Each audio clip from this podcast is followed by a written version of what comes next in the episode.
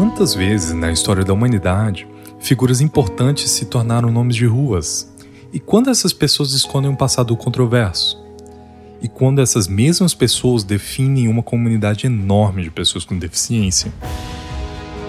No nosso segundo episódio de Figuras Históricas do Autismo, lidamos com estes e outros dilemas. Com vocês, Hans Asperger.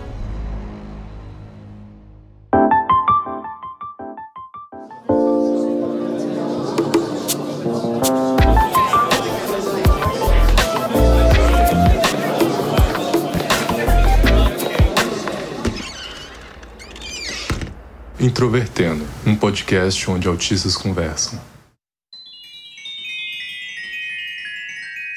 Hans Asperger nasceu em um vilarejo perto de Viena, na Áustria, em 1906. Seu pai era filho de fazendeiros e trabalhava como guarda-livros. Asperger teve mais dois irmãos. Um morreu durante o parto e outro foi morto na Segunda Guerra Mundial. Ele era descrito como um jovem amante de livros e profundamente católico.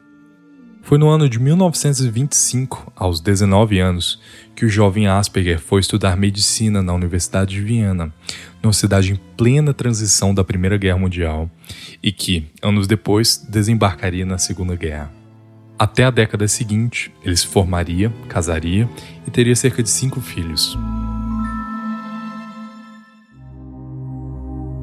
Na vida profissional, Asperger progrediu mesmo em meio a um cenário político e cultural tenso da época.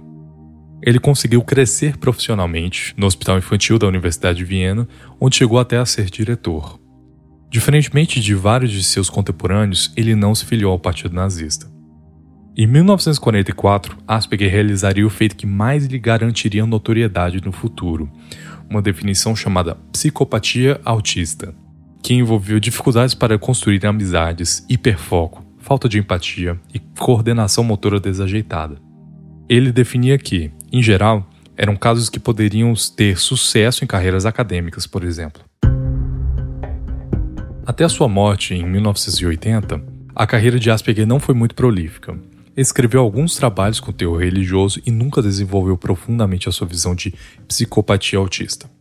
Ao mesmo tempo, seu trabalho não ganhou notoriedade ou reconhecimento internacional. Ele quase passou desapercebido da história do autismo.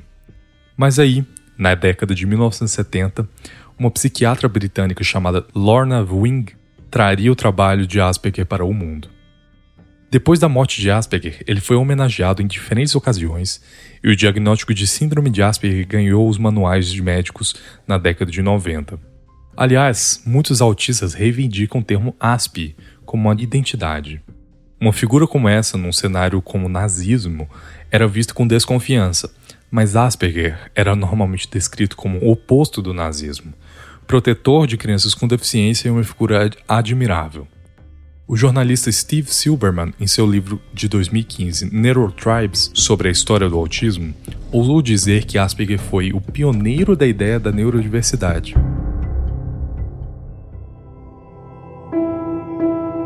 As suspeitas que Asperger não era tudo isso ganharam terreno a partir da década de 2010, com o trabalho do historiador Werner Kzech, em 2018, um artigo seu foi o estopim.